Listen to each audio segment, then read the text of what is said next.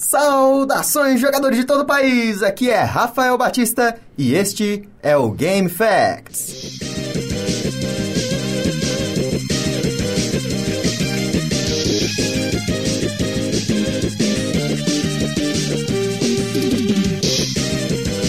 Contando com a presença do Pedro Gonzalez. Fala Rafael, obrigado pelo convite. Vamos falar sobre jogos.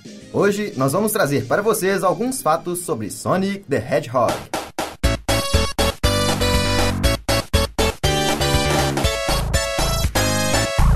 Vamos falar um pouco sobre o jogo lançado em 1991 pela Sega em resposta à Nintendo que clamava o Mario como o rosto dos videogames, inegavelmente abrindo as portas para uma franquia que quebrou recordes no Guinness, passando das 85 milhões de cópias vendidas.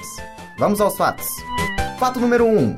A primeira aparição de Sonic ocorreu em um jogo da Sega, também lançado em 1991, chamado Red Mobile, um jogo de corrida em arcade lançado alguns meses antes.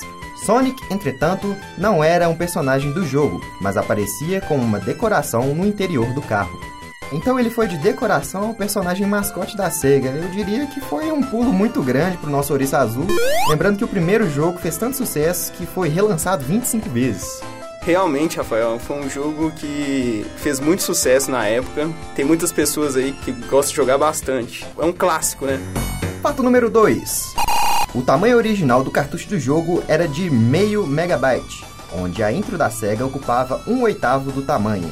Isso é coisa de louco. Na época, isso seria talvez três ou quatro fases. A intro é bem clássica, né? Com SEGA e tudo mais. Um oitavo é só da introdução. É uma introdução que fez muito sucesso na época, né? Mas eu gostaria de ter mais fases. Eu também gostaria de ter mais fases. Uma outra sacada, Rafael, é que o sistema de morte do jogo era bem diferente para a época. Enquanto no Mario você tinha que pegar os cogumelos, no Sonic você tinha que pegar aquelas argolas, cara, que você perdia elas sempre que você tomava um hit. Uma outra coisa legal, cara, é que em qualquer momento você poderia recuperar essas argolas. E elas também contavam como ponto no final do jogo. Fato número 3. Os conceitos originais que a SEGA tinha para o Sonic incluíam que ele participava de uma banda, que ele tivesse presas afiadas, bem visíveis e uma namorada humana chamada Madonna. Mas o conceito foi abandonado pelas empresas americanas da SEGA que queriam deixar ele mais adequado para a audiência. Eu gosto muito de ideias malucas. Talvez a ideia da banda desse um background legal pro personagem e presas iam deixar ele com um visual bem agressivo. Mas acho que foram um pouco longe com a ideia da Madonna, então eu acho que foi uma boa decisão no geral.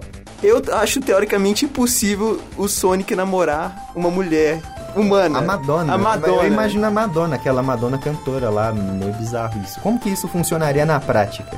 Não que ela Ia fosse dar uma agar- espetada nele? Não, Ele ia dar uma espetada nela, que bizarro. É, só uma curiosidade extra, Rafael. No Sonic, eles pegam muito easter eggs do Dragon Ball Z. Ah, sim. Eu não sei se você lembra que no Dragon Ball, né, você tem as sete es- esferas do dragão. No Sonic, você tem as sete esmeraldas. As esmeraldas do caos, né? Esmeraldas do caos, isso mesmo. Você tem que coletar também as sete esmeraldas do caos. Também tem aquele lance do Sonic se transformar num, num, num Sonic dourado, né? Que ele Justo. sai voando assim, não é? Justamente, ele se torna um Super Sonic lá. Bom, então era isso. Obrigado pela presença, Pedro. Obrigado, Rafael. Pode me chamar outras vezes, tamo junto. O que vocês acharam dos fatos? Qual é a sua fase favorita? Não se esqueça de deixar o seu comentário e curtir a nossa página. Vejo vocês no Final Zone.